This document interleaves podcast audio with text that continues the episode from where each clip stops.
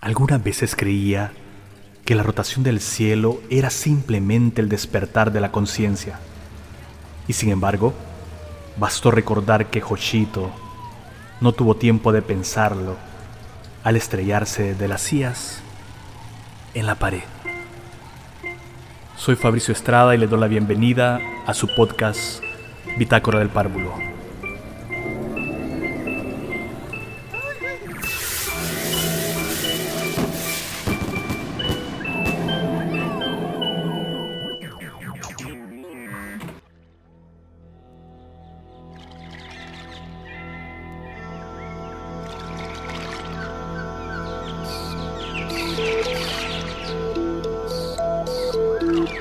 Los que no hayan vivido o sufrido aquellos años no pueden darse verdadera cuenta de la realidad de que partimos, lo que nos obliga a tener que recordar, aunque sea someramente, los puntos más salientes que caracterizaron a la política española en los tiempos que nos precedieron y cuyos algas verdes pueden oírse por las desgracias que bajo su signo sufrió nuestra nación. Tiene sus características más destacadas la inestabilidad política y el fomento de la lucha de clases.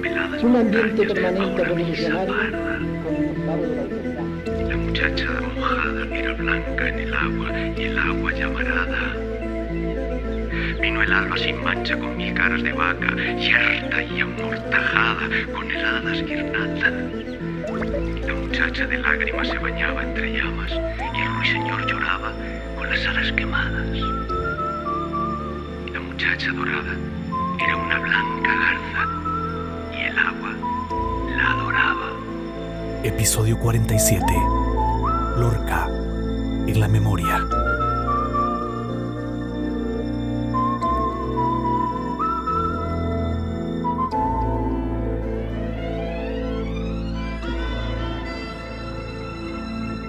La muchacha dorada se bañaba en el agua y el agua se doraba. Algas y las ramas en sombra la asombraban y el ruiseñor cantaba por la muchacha blanca. Vino la noche clara, turbia de plata mata con peladas montañas bajo la brisa parda. La muchacha mojada era blanca en el agua y el agua llamarada. Vino el alba sin mancha con mil caras de vaca, yerta y amortajada con heladas guirnaldas. De lágrimas se bañaba entre llamas y el ruiseñor lloraba con las alas quemadas. La muchacha dorada era una blanca garza y el agua la adoraba.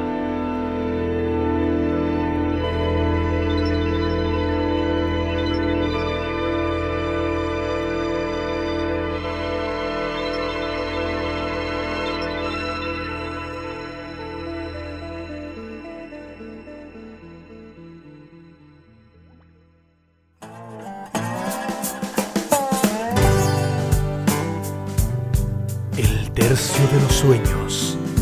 Calamaro. Tenías el vestido más horrible de todo el tendido. Y trataba de llamarte la atención de algún modo oportuno. Pero tú solo tenías ojos para el joven matador de toros.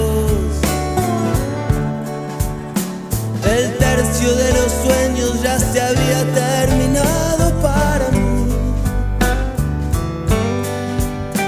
No me digas que es muy pronto, son las 7 de la tarde aquí en España.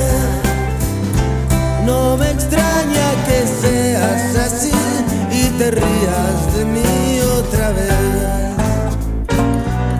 No me tengas piedad porque soy de verdad y me puede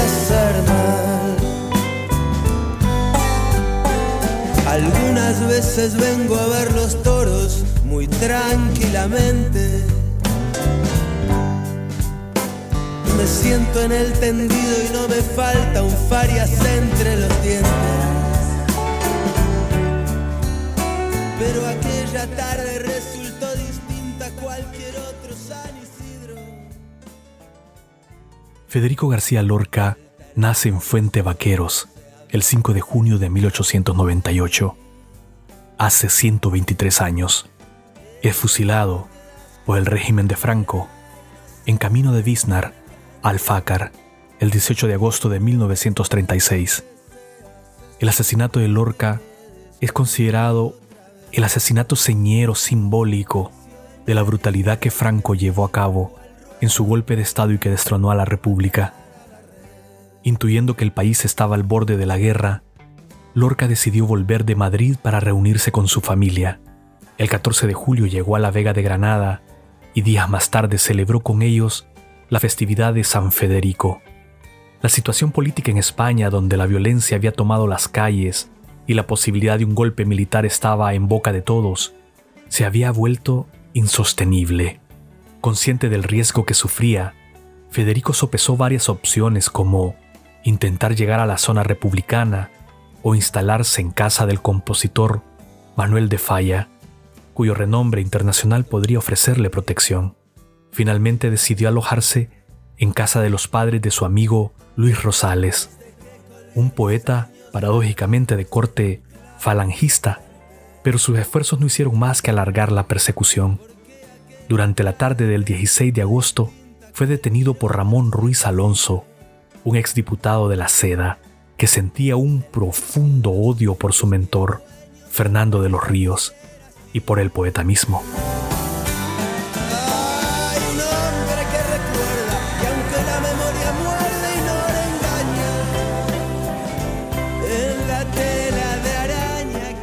Según el biógrafo de Lorca, el hispanista Ian Gibson, se sabe que esta detención fue una operación de envergadura.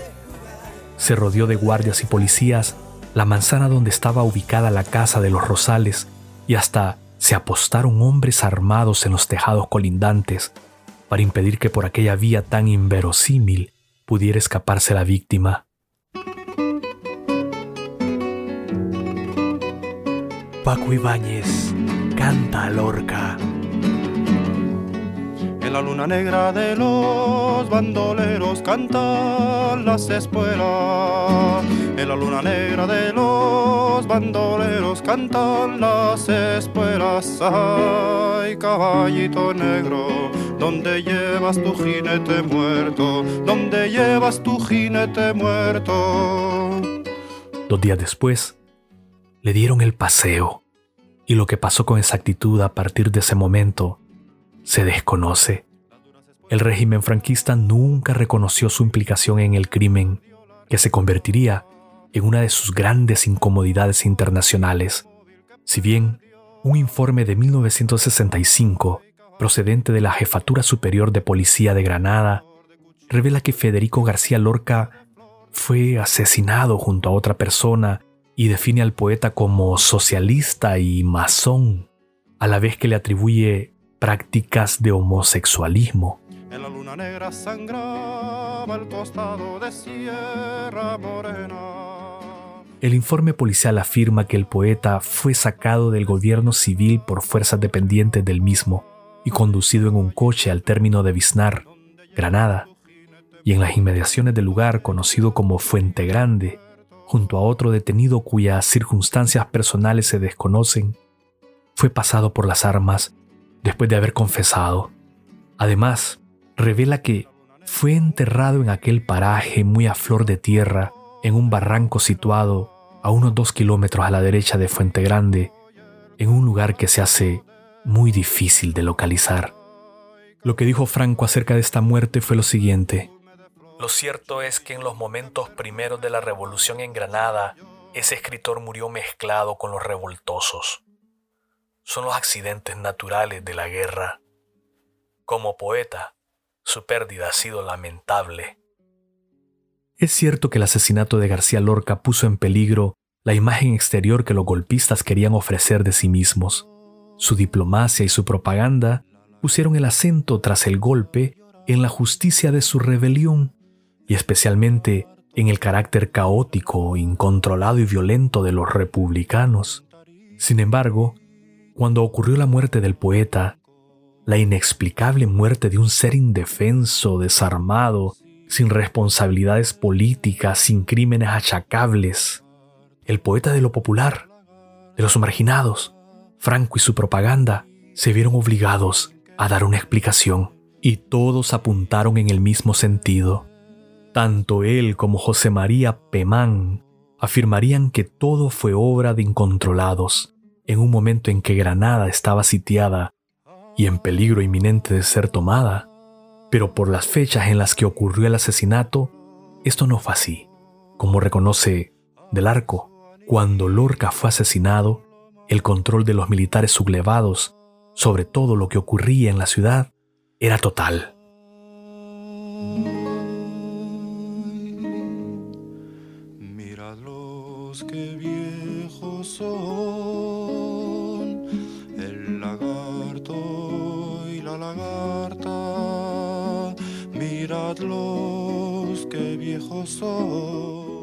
Lo dicho anteriormente son textos periodísticos e investigativos de José Rodríguez Sojo y María Serrano. De ellos he hecho esta pequeña remembranza acerca de cómo fue la muerte de García Lorca y cómo fue que sobre España el cáliz que hablaba Vallejo no fue apartado. La poesía, la máxima figura de la poesía de ese momento, había sido asesinado por el falangismo fascista de lo que pronto se llamaría franquismo. Lloran y lloran, ay, ay, cómo están llorando.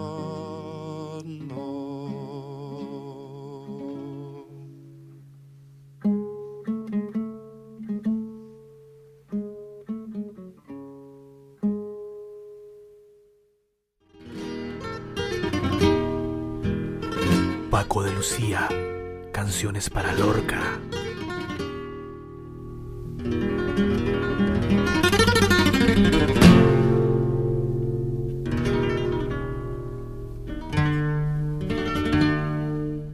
Llanto por Ignacio Sánchez Mejías.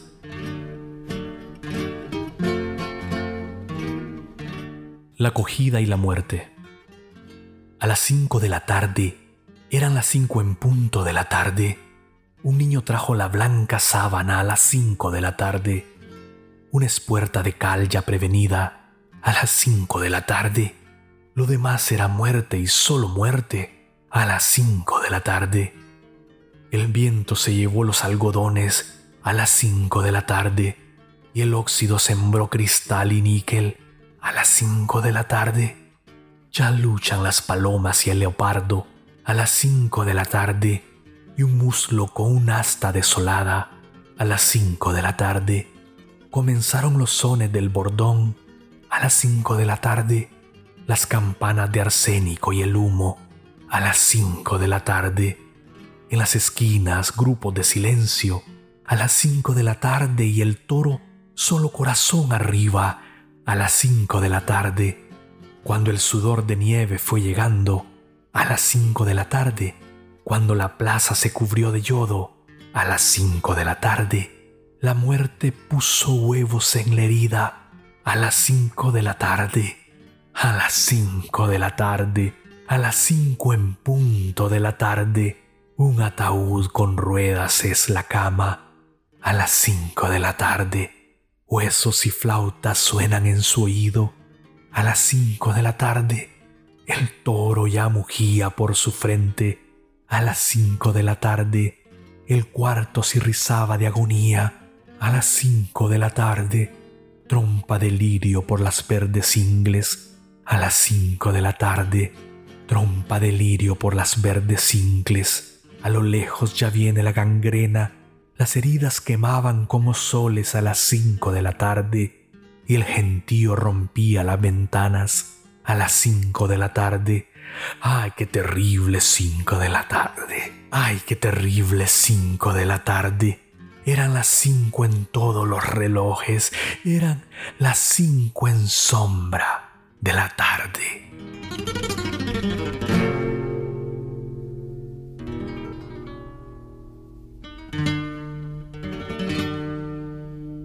que no quiero verla. Dile a la luna que venga, que no quiero ver la sangre de Ignacio sobre la arena, que no quiero verla. La luna de par en par, caballo de nubes quietas, y la plaza gris del sueño con sauces en las barreras, que no quiero verla, que mi recuerdo se quema, avisada los jazmines con su blancura pequeña, que no quiero verla. La vaca del viejo mundo pasaba su triste lengua sobre un hocico de sangres derramadas en la arena, y los toros deguisando, casi muerte y casi piedra, mugieron como dos siglos hartos de pisar la tierra. No, que no quiero verla. Por las gradas sube Ignacio, con toda su muerte a cuestas. Buscaba el amanecer y el amanecer no era. Buscaba su perfil seguro y el sueño lo desorienta Buscaba su hermoso cuerpo y encontró su sangre abierta. No me digáis que la vea. No quiero sentir el chorro cada vez con menos fuerza. Ese chorro que ilumina los tendidos y se vuelca sobre la pana y el cuero de muchedumbre sedienta. ¿Quién me grita que me asome? No me digáis que la vea. No se cerraron sus ojos cuando vio los cuernos cerca, pero las madres terribles levantaron la cabeza y a través de las ganaderías hubo un aire de voces secretas que gritaban a toros celestes, mayorales de pálida niebla. No hubo príncipe en Sevilla que compararse le pueda, ni espada como su espada, ni corazón tan de veras. Como un río de leones su maravillosa fuerza, y como un torso de mármol su dibujada prudencia aire de Roma andaluza le doraba la cabeza, donde su risa era un nardo de sal y de inteligencia. ¡Qué gran torero en la plaza! ¡Qué gran serrano en la sierra! ¡Qué blando con las espigas! ¡Qué duro con las espuelas! ¡Qué tierno con el rocío! ¡Qué deslumbrante en la feria! ¡Qué tremendo con las últimas banderías de tiniebla! Pero ya duerme sin fin, ya los musgos y la hierba abren con dedos seguros la flor de su calavera, y su sangre ya viene cantando, cantando por marismas y praderas, resbalando por cuernos ateridos, vacilando sin alma por la niebla, tropezando con miles de pezuñas, como una larga, oscura, triste lengua, para formar un charco de agonía junto al Guadalquivir de las estrellas. Oh blanco muro de España, oh negro toro de pena, oh sangre dura de Ignacio, oh ruiseñor de sus venas. No, que no quiero verla, que no hay cáliz que la contenga, que no hay golondrinas que se la beban, no hay escarcha de luz que la enfríe, no hay canto ni diluvio de azucenas, no hay cristal que la cubra de plata, no, yo no quiero verla.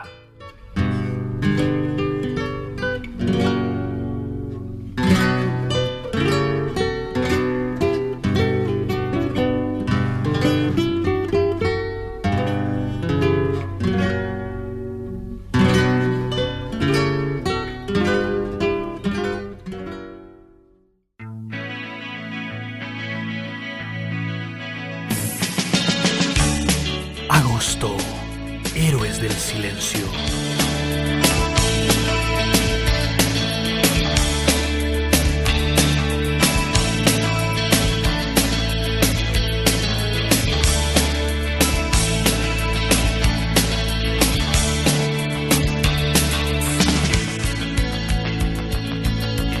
La sangre gitana que llevo dentro se mezcla en cóctel de dulce sabor.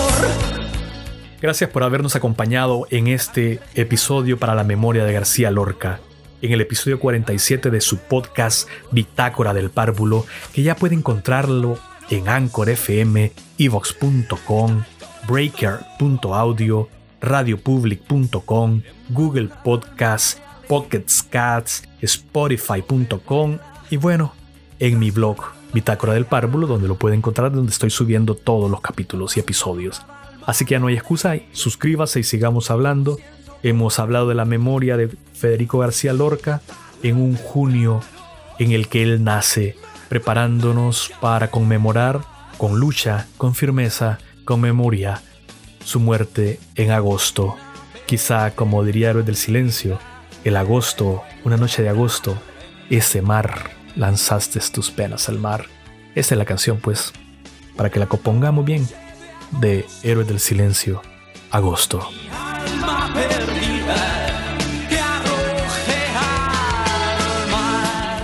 Y recuerden regar la voz, porque Fabricio Estrada sigue transmitiendo desde Vega Baja, Puerto Rico, desde el mismo corazón de Honduras.